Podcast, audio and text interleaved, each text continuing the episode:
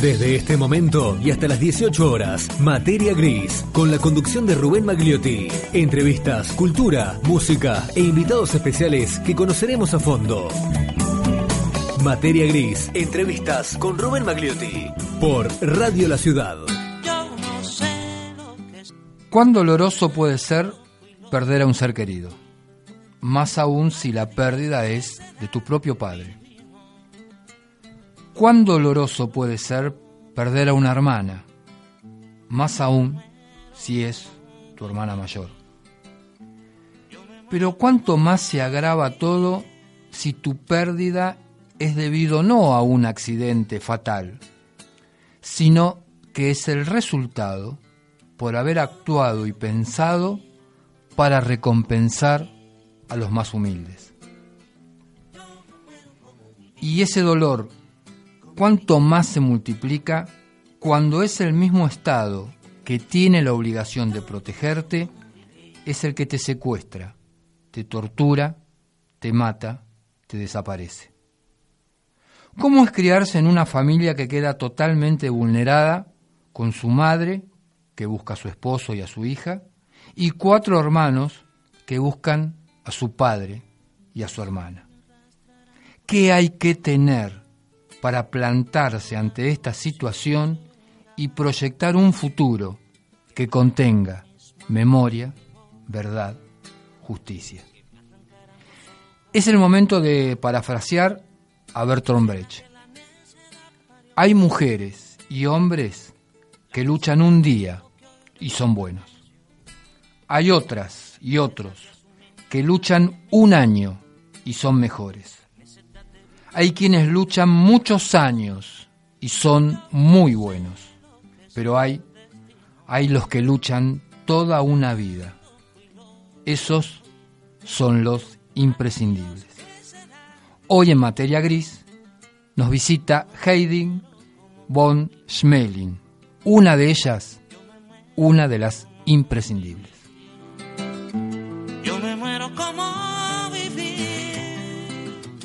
Ahora sí. ¿Qué tal? Buenas tardes. Buenas tardes. ¿Bien? Buenas tardes, bien, bien, bien. Bueno, me alegro mucho que estés acá. Gracias por haber este Gracias por invitado, aceptado la invitación y por venirse un día como hoy, 21 de septiembre, que uno debería decir, bueno, este, habría que festejar la primavera.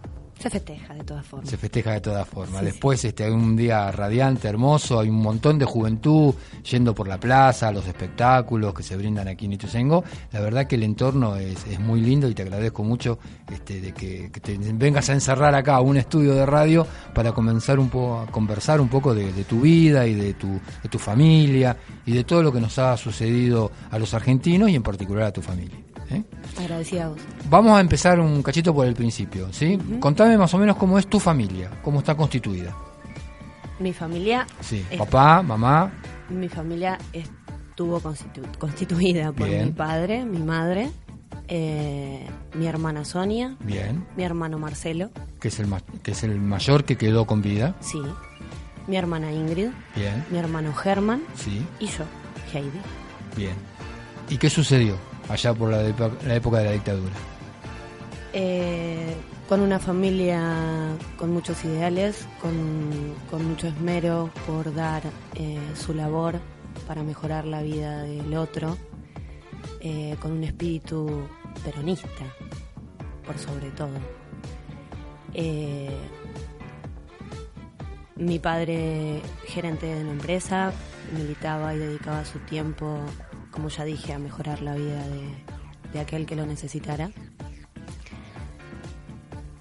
Y mi hermana también, siguiendo sus pasos, eh, militante secundaria. Eh, Toda la familia vivía en, en Villa en Ituzaingó. Villa Hondo, partido de Ituzaingó, sí. Tu papá trabajaba como empresario, ¿Empresario? en Ciudadela. Sí. Y cuando dejaba la fábrica se venía a la barriada, Audahondo. A la barriada. ¿Estamos hablando de qué año aproximadamente? Estamos hablando de un 74. Sí, bueno, después en la década del 70. década del 70. Él siempre... Eh, ¿Y por qué vino acá a Ituzaingó tu papá a vivir? ¿Por qué a Ituzaingó? Mis abuelos vinieron ah. a Ituzaingó, mis abuelos maternos. ¿Antes eh, o también para esa época? Eh, antes, antes. ellos, eh, bueno, en los loteos de, de alguno de los terrenos cerca de, del- de lo que es el, el Reconquista, eh, decidieron eh, construir su domicilio. Bueno, cuando mi madre se casa, eh, todos vienen a vivir a... Ellos construyen... Ahí lo su que casa, sería Villudaondo lo que para esa época. Este, nada, todo nada, claro. El río, El río, río- Reconquista, porque estaba ahí cerquita, El río y todo. tres o cuatro cuadras, y después Tal campo. cual, Campo, campo, campo y pocas, pocas viviendas, pocos habitantes. Eh, muchos árboles frutales, por lo que, por lo que siempre me contaba mi mamá. Es verdad. Sí, sí. Eh, Se llamaba, en algún momento quisieron llamar Villa Las Liebres, se ve que había muchas liebres por el espacio. Y, mm, y bueno, eh, mi padre, mi madre, su pequeña hija Sonia y, y el esfuerzo de construir su casa y de dar mejoras a- al espacio. Empiezan a construir qué cosa ahí en la barriada. En la barriada, el, bueno, cuando ya, ya, ya estaban en esa época eh, mis hermanos, no yo, eh, que soy la más chica de los hermanos, como dije antes. eh, el proyecto era una sala de primeros auxilios. Eh, quedaba muy lejos eh, el acceso a la salud, quedaba lejos el colectivo, quedaba lejos ir a... ¿Tenés idea si en esa época existía lo que es el campi ahora, el hospitalito de Branson, lo que se dice acá en Ituzaingó? No, no, en esa época no. No. En esa época sí algún ir al, al Posadas o, Claro. o algún lugar de ese tipo. No había El- nada, ninguna atención sanitaria en la no, zona. no, no, no en la Por eso tu padre y tu familia deciden en un lote que había quedado como remanente, ¿es así? En un Del loteo. En un lote que fue donado pura y exclusivamente para la realización de una sala de primeros auxilios. Ajá. Que Eh, lo hizo el martillero, digamos. ¿no? Claro, claro, sí, sí, sí, sí. Se lotea, el dueño de, de- de una parte muy grande hace un loteo, se conforma el barrio que en ese momento se llamó Barrio Nuevo porque Villa Udaondo, o sea, ya había habitantes y en ese loteo era nuevo, Exacto. Por eso se Eso era muy muy de moda en la época, en la década del 70, de esas este, grandes extensiones de tierra que se hacían los loteos. Inclusive este, algunos comentan que con la compra del lote, que generalmente era con- en cuotas, también te regalaban, por así decirlo, una cantidad de ladrillos, 5.000 ladrillos, que alcanzaban aproximadamente como para construir una pieza. ¿Sabías eso? No, la Bueno, verdad que era ignoraba. muy común, por por ejemplo, otro de las inmobiliarias que también trabajó acá en la zona de Ituzaingó era Canmar. Ajá. Y también hizo loteos de estas características, ¿eh? no del lado de Villa Udaondo, sino del otro lado de Gaona, que la que, la que divide, Sí. lo que ahora es barrio San Gabriel. También ahí se compraba con una famosa libreta los lotes, ¿sí? estoy hablando de la década del 60, quizás antes de la década del 70, y este, te ofrecían al comprador 5.000 ladrillos de regalo. ¿eh? como una especie de, al- de aliciente, de ayuda para que la familia se pudiera instalar y empezar a construir algo. Con ese empujón era válido para que cualquier Tal familia cual. quisiera venir a vivir a la zona oeste, que para mí es hermosa, como te contaba hace un rato. Claro.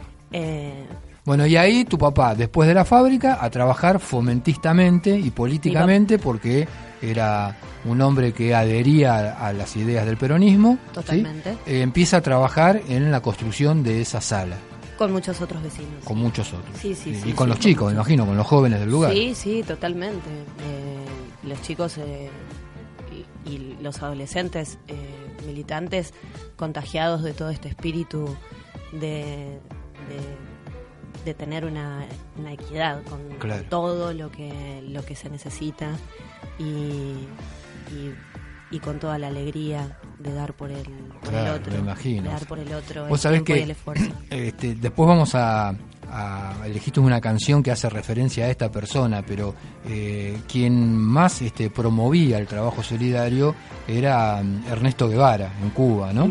Y él lo que decía, ¿no? Este, que, mm, que lo importante o el beneficio, mejor dicho, de la persona que hacía un trabajo solidario no era el receptor, sino era el dador, porque lo hacía una mejor persona, porque de alguna forma alimentaba los mejores valores del ser humano, que es hacer algo por el otro, ¿no?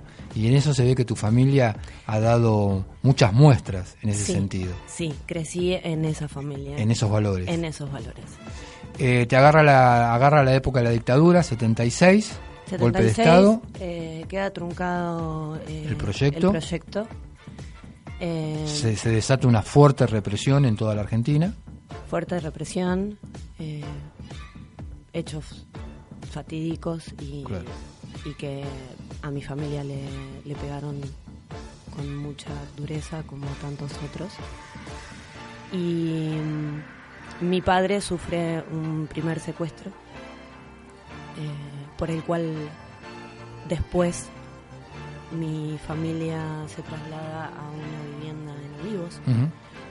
deja su casa de Villa Hondo y pretenden continuar una, una vida normal que no, no sería normal en este El país no era normal, era imposible tener una era vida- imposible y mm, Yo tengo entendido que también en ese momento estaba la opción de irse del país. Sin embargo, tu padre lo habló con tu madre y ellos decidieron quedarse. decidieron quedarse fue una charla de mi padre y de mi madre que, que recuerdo en, en anécdotas contadas por ellos Por ello, claro. Vos estabas en el vientre de tu madre en ese momento. Yo para el 77 estaba en el vientre de mi madre porque nazco en octubre de ese año. Eh, ¿Y tu hermana Sonia seguía estudiando en el Lourdes? mi hermana Sonia fue la que no, no quiso dejar a sus compañeros y siguió estudiando en el colegio Ella Lourdes también a- era militante de la UES. militante de la UES. ¿Y ella que viajaba todos los días desde Olivos a Viajaba. Ituzaingó para estudiar en el Lourdes? Y estaba en la casa de mis abuelos maternos. Ah. Eh, pero sí, se trasladaba para estudiar en, en su colegio. Y ahí es cuando hay un segundo secuestro de un familiar. Eh, la- en lo que recordamos como la noche de los lápices, que fue el 16, para nosotros acá en Ituzaingó ocurre el día 19 de septiembre.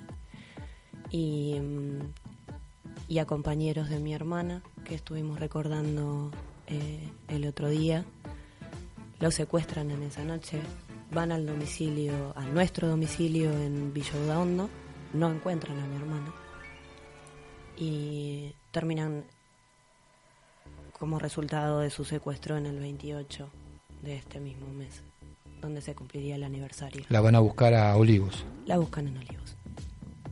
Hay un grupo de tareas de la Fuerza Aérea, supuestamente. Hay un grupo de tareas que se presenta en el domicilio en, en altas horas de la noche.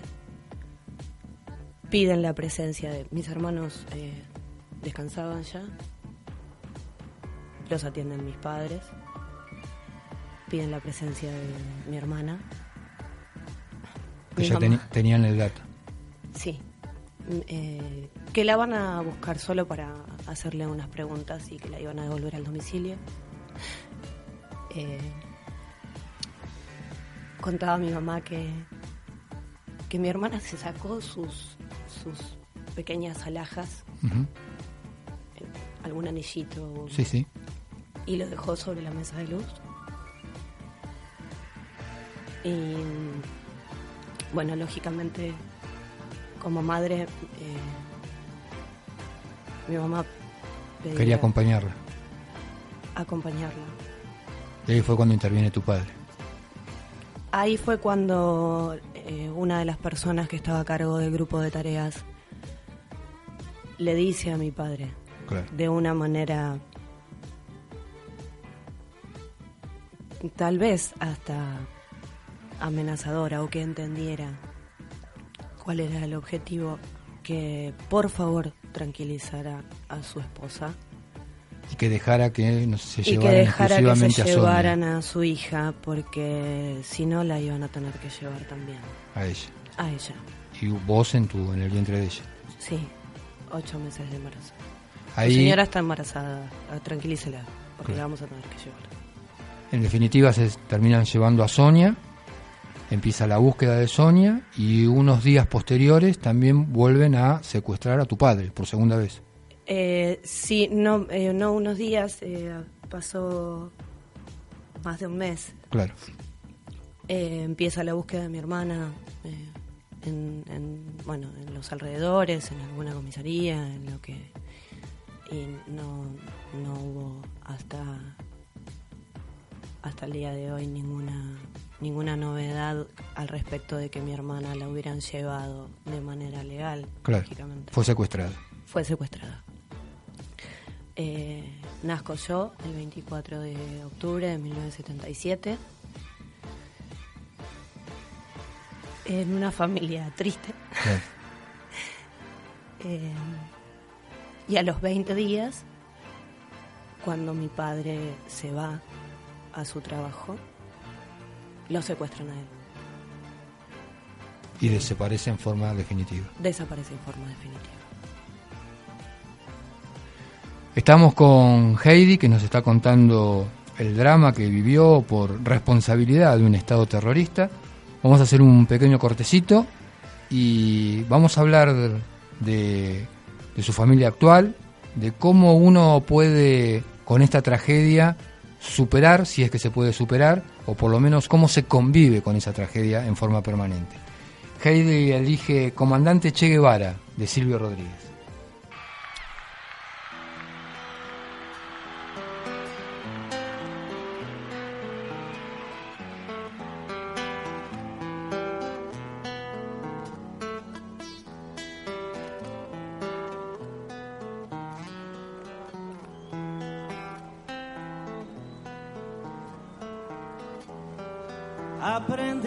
A quererte desde la histórica altura, donde el sol de tu bravura le puso cerco a la muerte. Aquí se queda la clara, la entrañable transparencia de tu querida presencia, comandante Che Guevara.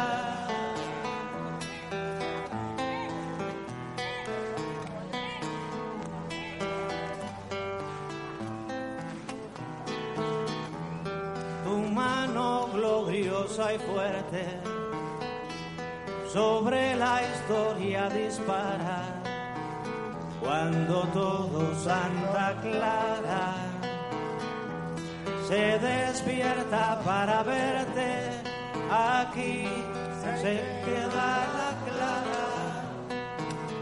La entrañable transparencia, tu querida presencia, comandante Che Guevara.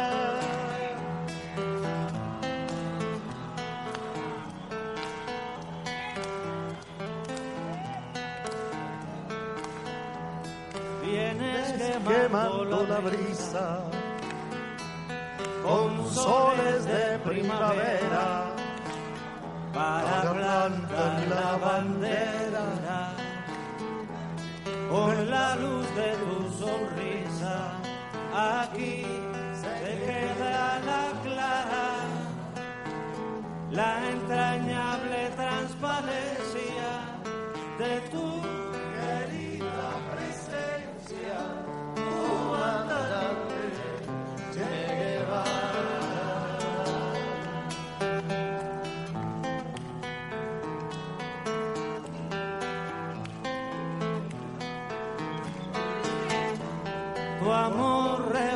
revolucionario te conduce a nueva empresa donde esperan la firmeza de tu brazo libertario, aquí se queda la clara, la entrañable transparencia de tu querida presencia.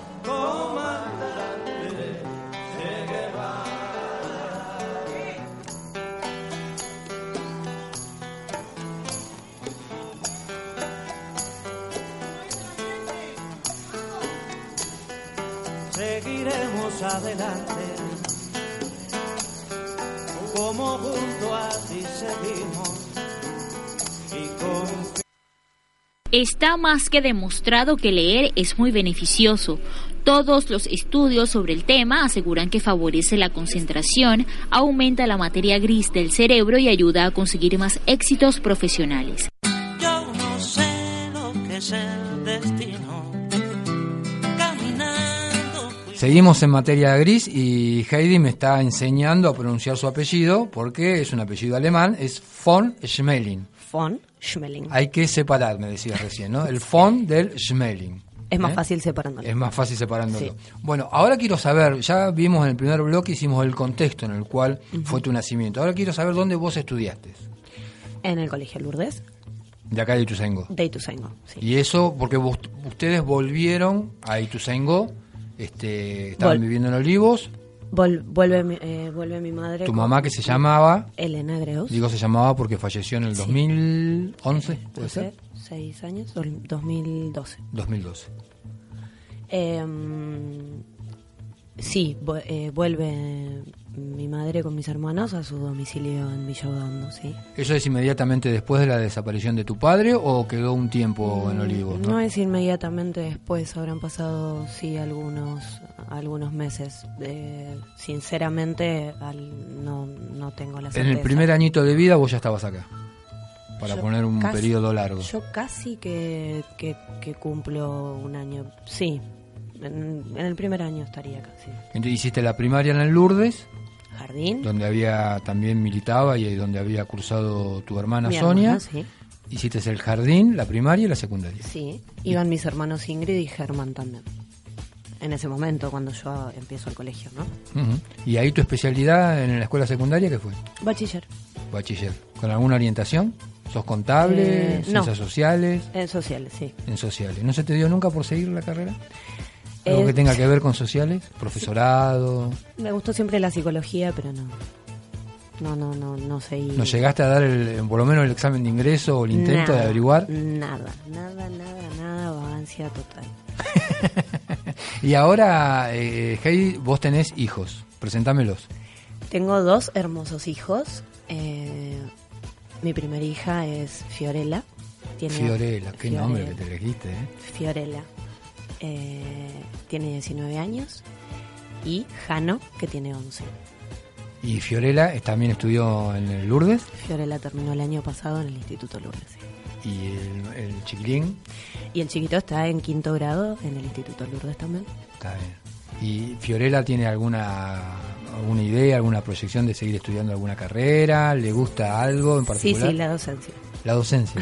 ¿Y dentro de la docencia? Dentro de la docencia, eh, nivel inicial, Sí. en principio, y después, bueno, creo que va a seguir. Para ser maestra maestra de grado, digamos. Sí, Lo que, ma- se- lo que antiguamente se llamaba magisterio. Algo así. Por, el, por lo pronto es lo que va a comenzar en el próximo año. Así que esperemos que sea eso. Y ahora vos estás, de, eh, en la presentación decíamos, sos coordinadora administrativa de la sala que había iniciado tu papá la construcción de los cimientos.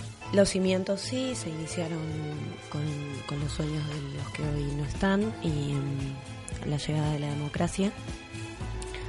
Mi madre Claro, que fue gran protagonista de esa sala. fue la protagonista, sí, junto a, a- a vecinos que, que apoyaron muchísimo, eh, junto a, a, a gobernantes en ese momento, a, a elegidos, pertenecíamos a Morón, Claro. porque hoy es Ituzaingó, pertenecía a Morón, y, y bueno, sí, con, con mucho esfuerzo y dedicación, mi madre quiso que, que ese sueño no quedara trunco, realmente lo logró. Llamaba a la sala a su sexto hijo, así que no podemos imaginar los que tenemos hijos lo que significa eso. Claro. Y yo, la más chica, entre, entre mis hermanos, ya adolescentes y ya con, con, sus, con sus tareas y sus, sus grupos de amigos, la que acompañaba eh, en todo, hasta en las reuniones de los comienzos, y nos sentábamos en un tablón y en una y en una mesa improvisada para que ellos tuvieran reuniones de comisión, donde mi mamá era la secretaria de la comisión directiva que llevaba adelante ese proyecto, bueno, era yo. Así que te criaste prácticamente en la misma forma que se iba criando y dando forma a la sala que había soñado tu papá y tu hermana.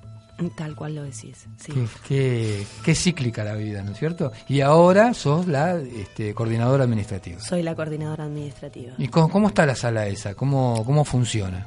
Contame Eh, un poquito. La sala, el funcionamiento de la sala, hoy por hoy, eh, por la gestión municipal, tiene, tiene médicos, tiene administrativos, tiene varias especialidades, eh, trabaja de lunes a viernes, de 8 a 17 horas, eh, atendiendo una estadística de aproximadamente 5.000 prestaciones por, por, por mes en todo, en enfermería, en clínica médica, en psicología, en psicopedagogía, ginecología, odontología, pediatría, obstetricia, eh, trabajo social. Bueno, realmente, realmente estamos muy orgullosos de que, de que el apoyo y la decisión del gobierno municipal sea sea dar eh, todo este servicio ¿no? en este edificio tan soñado. ¿Cómo ven los vecinos la sala? ¿Cuál es la relación entre los vecinos y la sala? El barrio creció mucho, creció mucho eh, eh, desde, el- desde que se comenzó a construir la sala y, y bueno, es importante que, que- que se reavive la memoria para que, para que todos los nuevos vecinos sepan ¿Qué es lo que sucedió? sepan qué es lo que pasó y cuál es la historia de ese edificio, por qué está esa sala ahí, por quiénes, gracias a quienes funciona. ¿Eso se conoce o solamente lo conocen los más este los vecinos más antiguos o lo- aquellos que han tenido una participación política y de alguna forma conocen la historia? El resto de los vecinos, ¿es sencillo llegar a ellos para explicarle? No es fácil, Ah. pero eh, con cada granito de arena se hacen montañas de arena. Entonces, con cada con cada charla, con cada acto como el que estuvimos, como el que tuvimos el otro día, que seguramente vamos a hablar de eso en un rato, eh, eso eh, genera la, la memoria y la conciencia en aquellos que ignoran ¿no? la historia de esta sala. Eh, como vos bien dijiste, los vecinos más antiguos lo conocen, aquellos que estuvieron involucrados también, nosotros y las familias allegadas a nosotros. Pero bueno, es importante que se sepa y, y ahora existe una señalización eh, como edificio de la memoria. Claro, el otro día con las autoridades este, municipales y con vecinos y con también con organizaciones de derechos humanos Sí. se puso un cartel que se señala a ese lugar como un lugar de la memoria, ¿no? Claro, y bueno, yo creo que, que con esto eh, visibilizando lo que significa lo que significa digamos esa sala que no es un edificio más sino que se ve el esfuerzo de muchos vecinos de muchos militantes y de también de lo que significó lo, lo que me parece interesante señalar es que el aparato represivo fue a buscar esos lugares que tenían que ver con la participación popular, ¿no? Como para dejar un ejemplo de decir, este es el camino que nosotros no queremos. Nosotros lo que queremos es la paz de los cementerios. Y todo aquel que se atreva a soñar va a tener estas consecuencias. Fue muy pedagógico, pero aún así, inclusive con la impunidad que después durante mucho tiempo tuvieron, aún así la verdad siempre vence. Y el amor vence al odio, También. decía mi hermana eh, el otro día, que tiene, tiene una oratoria excelente, la cual no heredo.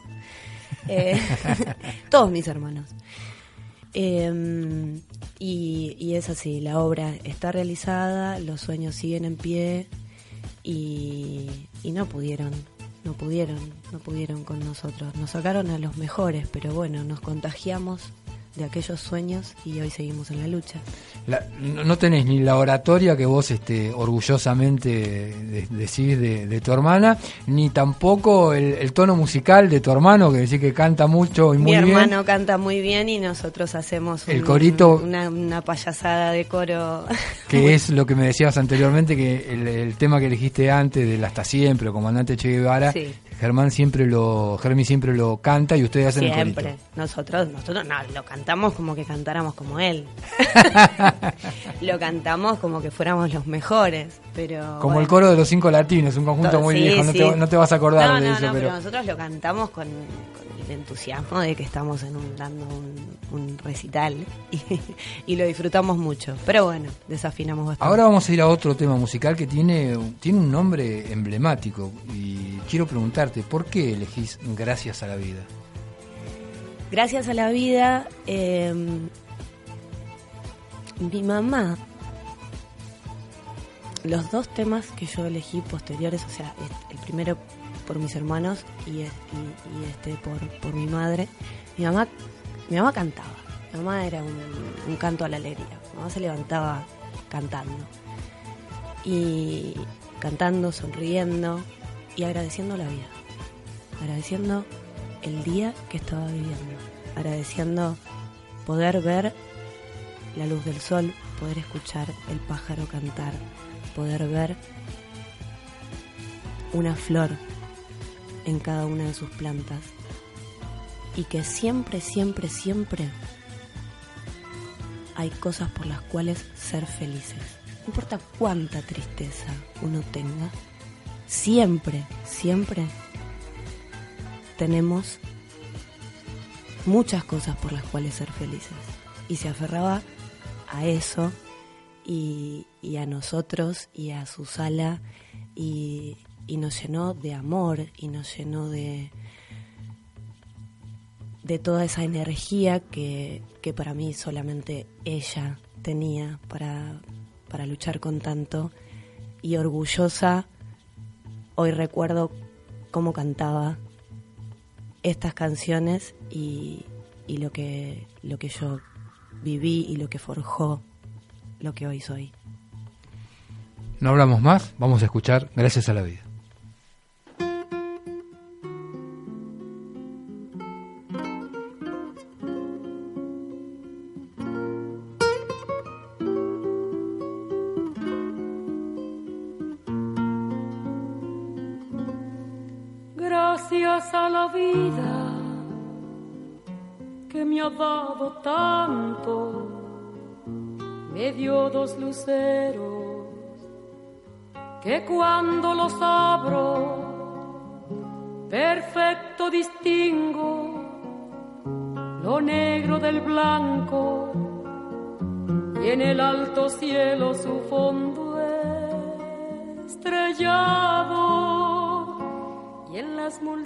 Multitudes del hombre que yo amo.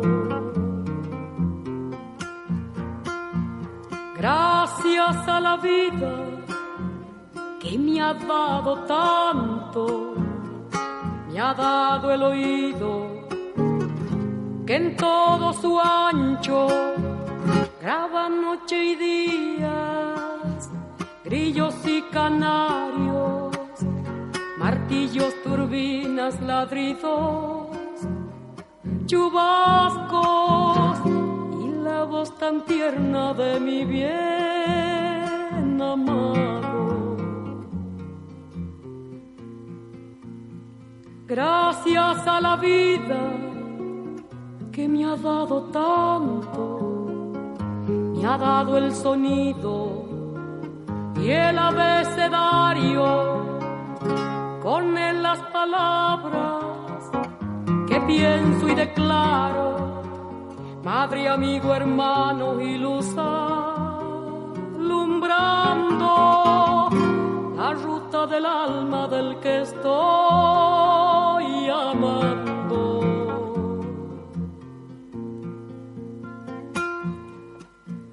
Gracias a la vida que me ha dado tanto, me ha dado la marcha de mis pies cansados, con ellos anduve ciudades y charcos, playas y desiertos, montañas y llanos, y la casa tuya, tu calle y tu patio.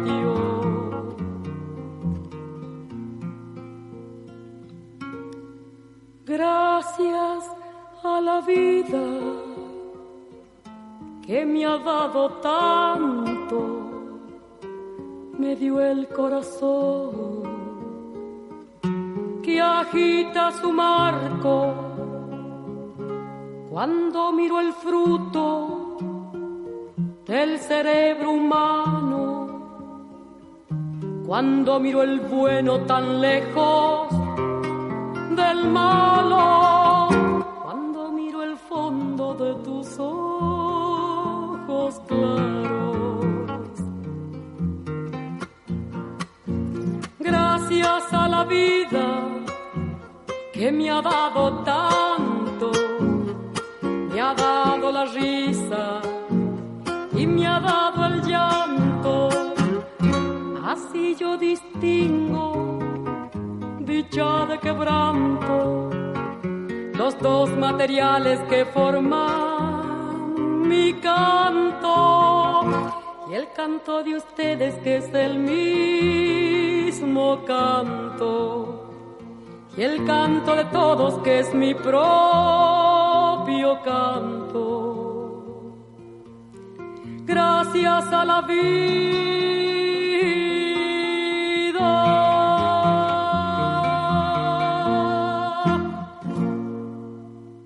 ¿Qué es la materia gris?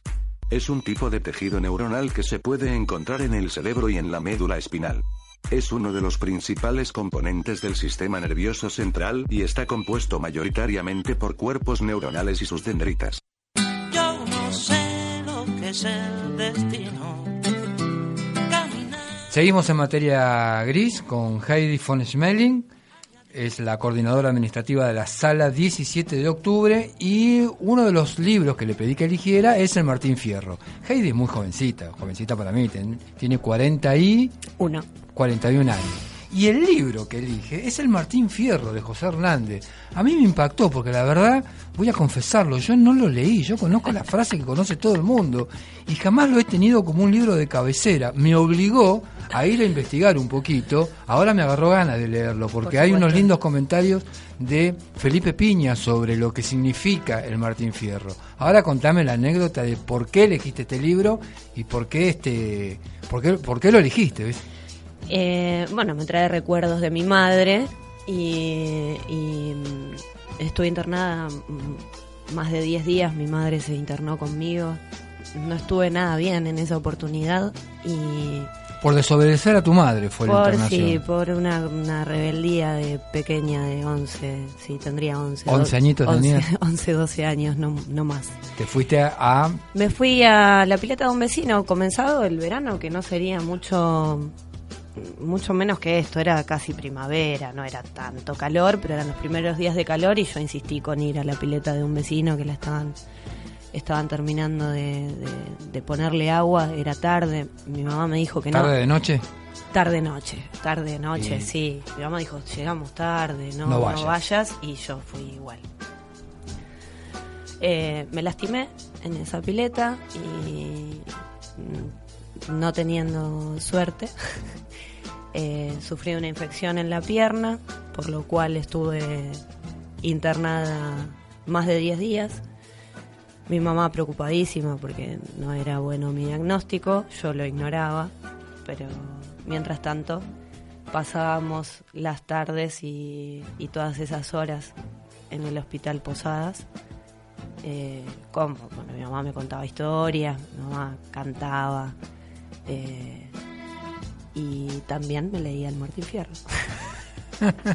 Así que a mí me interesaba mucho bueno, charlábamos también de lo que de lo importante que, que es la historia que cuenta José Hernández con, con respecto al gaucho, ¿no? Y su sufrimiento al dejar su familia. Claro, porque Martín Fierro ahí hay dos etapas de Martín Hay Fierro. La primera, que es la ida, que es un gaucho rebelde, este un gaucho inclusive que se escapa Desertor. desertor claro no un, un gaucho mal visto por la sociedad sobre todo sobre Buenos Aires. Sabías que eh, Hernández cuando escribe el, el libro lo hace en el exilio Lo hacen en el exilio. lo hace en Brasil por haber este apoyado la, la revuelta contra la Sarmiento. revuelta. y el Martín Fierro en la primera parte es una crítica al presidente de Sarmiento en ese momento Sí, sí. ¿no? sí, sí. Es un es un gaucho que este deserta porque en realidad lo obligan este a ingresar al ejército,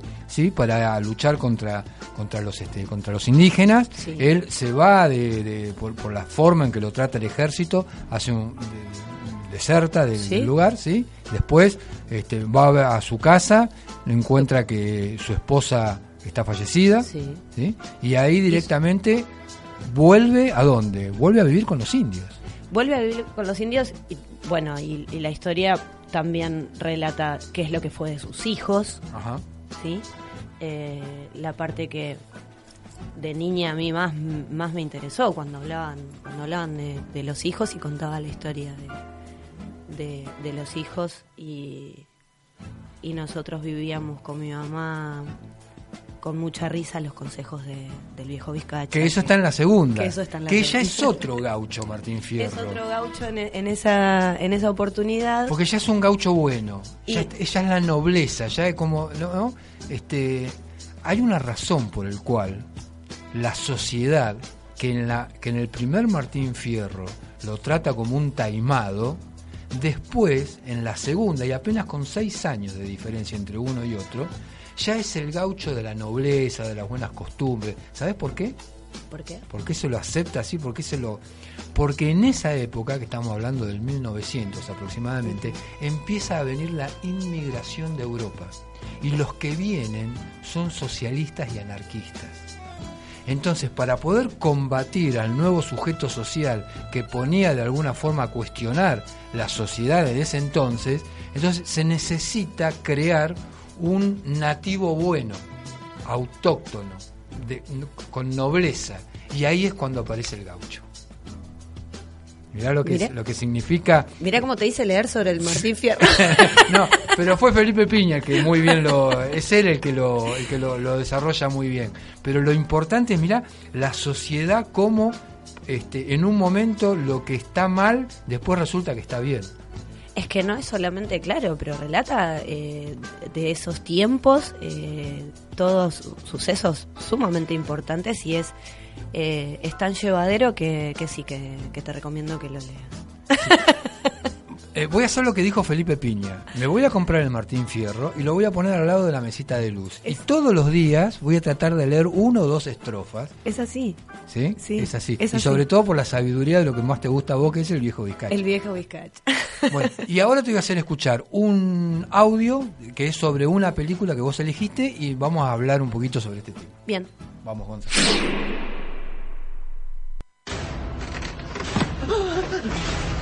Abraza a tu hija. Hoy en el bosque, Ellie ha descubierto un lugar encantador.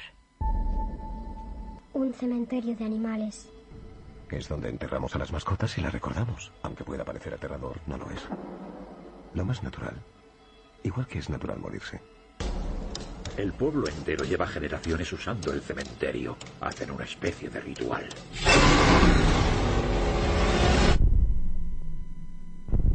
No es un cuento de viejas.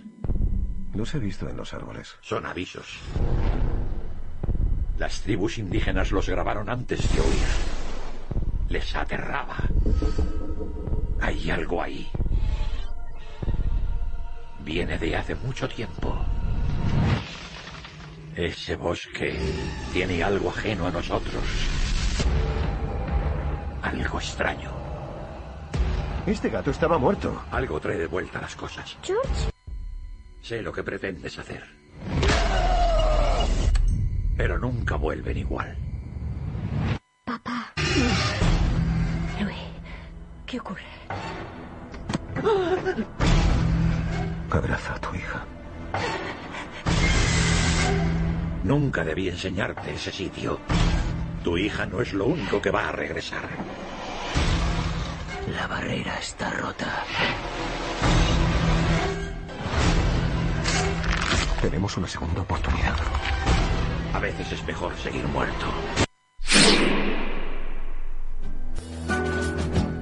Bueno, contame un poquito, una película aterradora. es. aterradora. ¿Cómo se llama? Cementerio de animales. Y es de... Stephen King. Bueno, contame un poquito la historia. Una familia, una carretera. La- eh, una familia se muda a una casa cerca, muy cerca de una carretera, casi enfrente. Eh, la madre, el, el esposo, un pequeño hijo, un vecino, bastante aterrador la presencia del señor mayor, pero hasta el momento amigable. Eh, el chiquito, con un descuido de los padres, cruza lo que es la carretera y muere atropellado por un camión. anterior a esto se había muerto el gato de la familia. De la misma forma. De la misma forma. Y en los alrededores había un cementerio de mascotas. De mascotas. Qué bueno que es la historia que cuenta el señor en el audio. Y, y que, bueno, antiguamente creían que enterrando las mascotas en ese lugar podían volver volver a la vida, pero volver a la vida, pero que no se les ocurriera hacerlo porque sería distinto. O sea, volver de la muerte ya ya no, no sería lo mismo. Y ahora decime por qué elegiste esta película. Eh, escuchando justo la, la parte que, que pones de la película me hizo ver que capaz que la elijo por otros motivos que no sabía. eh, cuando uno dice que, que es morir algo que, que nos va a suceder a todos, uno jamás piensa que, que eso puede suceder antes, que, que eso puede suceder eh, primero la muerte de un hijo antes que la nuestra propia, o sea, como que que no, no es natural. No estamos, no es natural. Claro. No piensa que, que, que es el padre. padre el que, que el que muere y, y, no estamos preparados ante la pérdida de un hijo. Eh, no, no, no lo había tomado de esa manera hasta que no escuché no escuché lo que lo que pasaste recién el resumen de la película pero igual igualmente la elegí porque me remontó a que fue el primer una de las primeras películas que vimos en video casetera a nivel familiar. Íbamos muy lejos a un videoclub y era como como que toda la familia se juntaba a mirar, A mirar. a mirar la película que al otro día había que devolverla y, y bueno y bueno se había estrenado esa película en el videoclub y me acuerdo que era de noche y ninguno quería salir de la, de la cocina que me- se quería mi hermana se tenía que ir a la casa que vivía al lado pero era como que no cómo voy a caminar hasta mi casa y Bueno, Stephen King dice que es la que, que es uno de las este, de los libros que más miedo le dio escribir. Inclusive tiene una relación porque él en el año, me fijo acá que lo tengo anotado, 1975, él se muda a una casa en donde había muy cerca una carretera en el cual pasaban camiones de alta velocidad y su hija pierde el gatito en un accidente y se inspira un poco en lo que le sucedió, más otra novela escrita en el año 1900 y con eso escribe Cementerio de Animales. Y nosotros estuvimos hablando a nivel familiar de la película porque hay una remake ahora que no sé, que la querían ver, creo, no sé si hablábamos de esa o de, o de otra que nos había dado, también de Stephen King, nos había dado mucho miedo, que decíamos, no, no, porque tiene que ser la que vimos en ese momento porque si ya la van a copiar, claro, y mis hijos ven esa película y, y no, con, con la calidad y todo eso, no, no les da el mismo miedo que uno Claro. que uno sintió cuando vio, Cuando vio por primera cuando la vio por primera vez en la videocasetera que era como estar Elegiste el primer tema, algo que tiene que ver con la épica, con la solidaridad, con la rebeldía del Che. En la seg- el segundo tema, elegiste algo para agradecer, gracias a la vida. Y el tercer tema tiene que ver con la esperanza, samba de mi esperanza.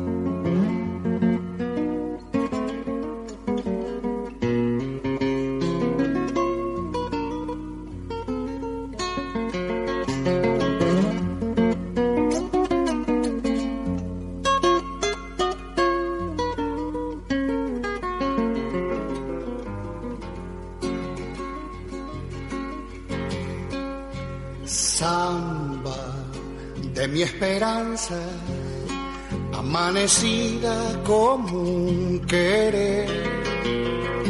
Sueño, sueño del alma, que a veces muere sin florecer.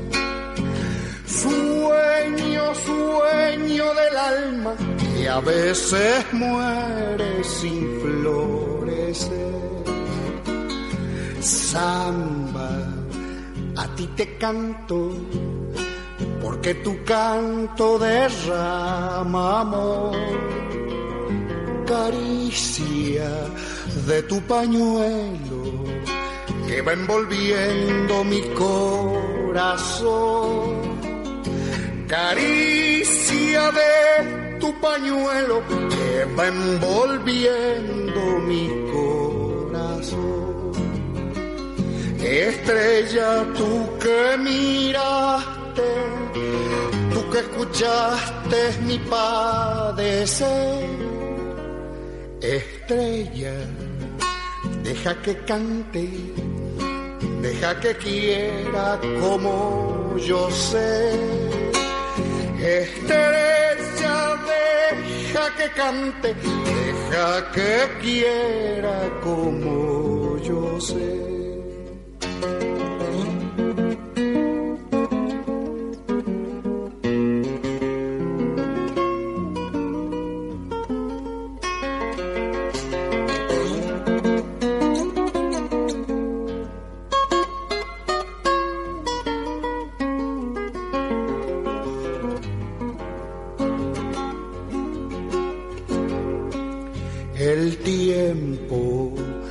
Va pasando, como la vida no vuelve más.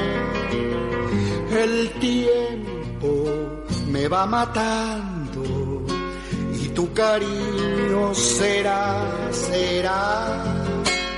El tiempo me va matando y tu cariño será, será hundido en horizonte. Soy polvareda que al viento va. Samba, ya no me dejes. Yo sin tu canto no vivo más. Samba, ya no me dejes. Yo sin tu canto no vivo. Estrella, tú que miraste, tú que escuchaste mi padecer. Estrella, deja que cante, deja que quiera como yo sé. Estrella, deja que cante, deja que quiera como Bienvenidos de vuelta, exploradores y viajeros omniplanetarios a Galvan Prime, hogar de la especie de supercientíficos de materia gris. Yo no sé lo que es el destino. Seguimos en materia gris con Heidi von Schmeling y contame un poquito por qué elegiste este tema y cómo lo tarareabas. Y es mentira que desafinás, porque yo te escuché recién y estabas muy a tono. A veces. Me hago la que canto un poquito bien, pero no, era porque sabía la letra. Entonces, capaz que... Y además lo tarareaba, lo murmuraba un poquito y no se notaba que desafino. lo cantaba mi mamá y, y lo cantaba muy lindo. Mi mamá cantaba muy lindo, siempre. Aunque yo a veces me quejaba, ay mamá, que era- ella cantaba, cantaba muy lindo y no, no le importaba que yo le dijera que no que no cantara. Tengo una sorpresita. Vamos a, escuchar un audio a ver este, si conoces a la persona que te está hablando. Yo creo que sí, pero más o menos. A ver. Heidi es mi hermana menor, la menor de los cinco hermanos, quienes nunca estuvimos juntos porque cuando secuestran a mi hermana Sonia, mi hermana mayor, que está desaparecida, al igual que mi padre, Heidi todavía no había nacido, estaba en el vientre de mi madre, mi madre embarazada de ocho meses al momento del secuestro de Sonia. Y fue comprendiendo y asimilando, ¿no es cierto?, ese escenario tan complejo. Mi madre siempre decía que podría haber sido peor. Secuestran a Sonia, también se podrían haber llevado a mi madre y a Heidi en su vientre. Y por supuesto, era más que probable que, que a mi madre la hubiesen asesinado y se hubiesen quedado con la criatura, con, con Heidi, quien sería una, una nieta tal vez a, recuperar, ¿no? Alguien con la identidad fraguada. alguien criada muy probablemente por, por las Fuerzas Armadas o policiales.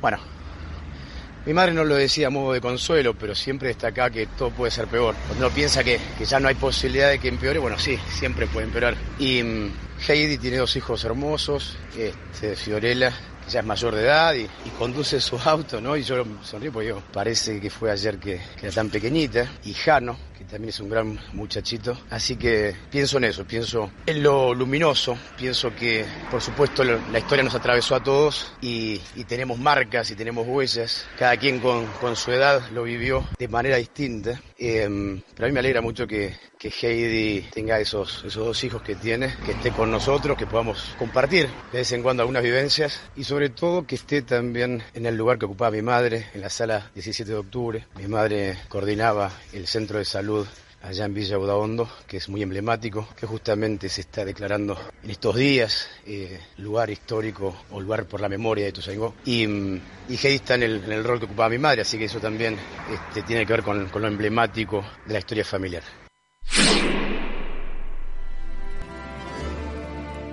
Estábamos escuchando la voz de tu hermano, Mi hermano Germán. que te estaba saludando. Para nosotros, Germi. Germi, siempre ustedes familiarmente le dicen así. Germi.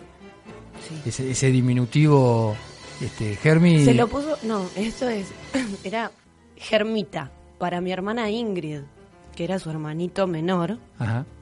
ella le puso Germita. Y, y en el barrio a- a- algunas personas, le, a Germita, Germita, pero él de adolescente me acuerdo que le decía, mi abuela y mi mamá le decían Germita, Sí. y él cuando ya imponía su voz le decía Germi, no Germita. Claro, él ya... Ya era tú un nombrecito. claro, yo, yo era chiquita y me acuerdo que él de adolescente decía Germi, no Germita. Entonces Germi terminó siendo...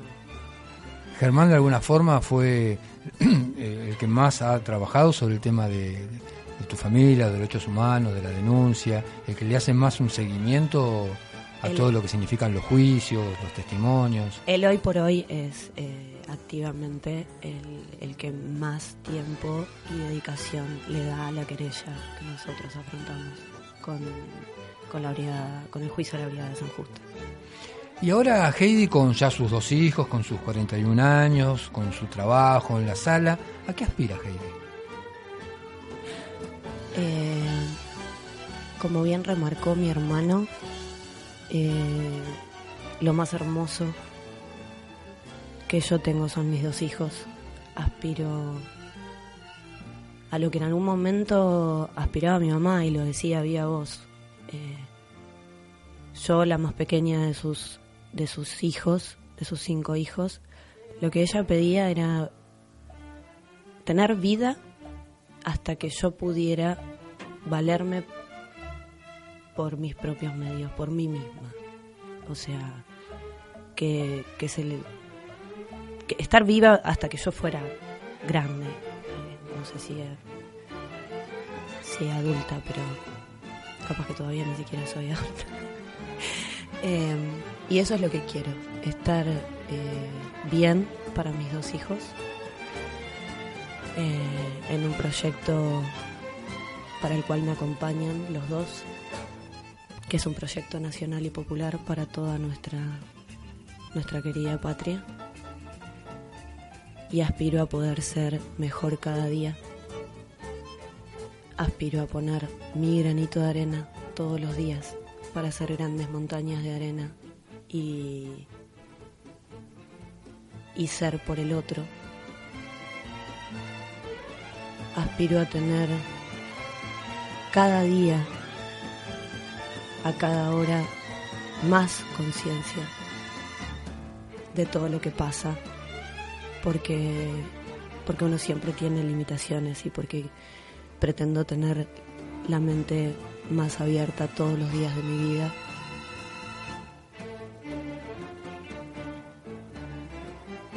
Aspiro a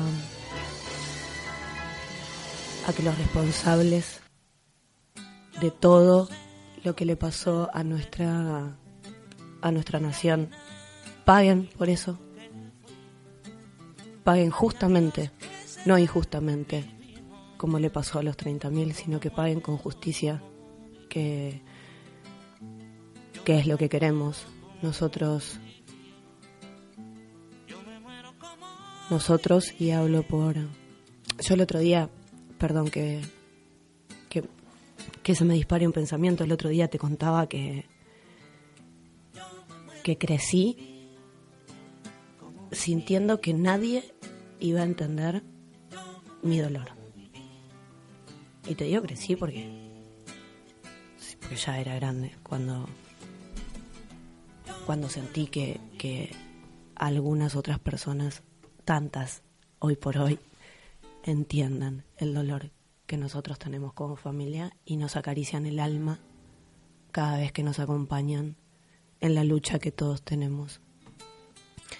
Eh, agradezco agradezco haber vivido y haber conocido a Néstor y sus acciones. Agradezco la década ganada, agradezco el gobierno nacional y popular que pronto vamos a volver a tener porque lucho por eso y, y creo que tomamos conciencia y vamos a, a volver a tener un gobierno que nos cuide. Y mis anhelos son colectivos, o sea, es que todos estemos bien, que todos entendamos que, que la patria es el otro y que, y que cada día se genere esto que haces vos por, por invitarnos, por, por generar conciencia, por, por darnos el espacio, por la memoria, por la verdad, por la justicia, siempre con esas banderas. Se nos fue el programa. Te hice hablar una hora seguida, que me dijiste que no, que no voy a hablar, que no voy a hablar, que yo no sé hablar. Eh, Así que lo primero que voy a hacer es desmistificar. Es una mentirosa. Sabe cantar, sabe hablar, mantiene el hilo de la conversación. Así que si la invitan de cualquier otro programa y les dice estas dos cosas, no le crean. Háganla hablar que tiene mucho para decir. ¿La pasaste bien? Muy bien, te agradezco mucho. No, el agradecido soy yo. Nosotros volvemos dentro de una semana con materia gris. Le vamos a agradecer a Gonza, que es nuestro operador. Y hasta el sábado que viene, y no se pierdan materia gris. mi boca, que me arrancaran los ojos. Materia Gris. Escúchanos todos los sábados de 17 a 18 horas en el aire de Radio La Ciudad. Entrevistas, cultura, música e invitados especiales que conoceremos a fondo. Materia Gris, con la conducción de Rubén Magliotti en Radio La Ciudad.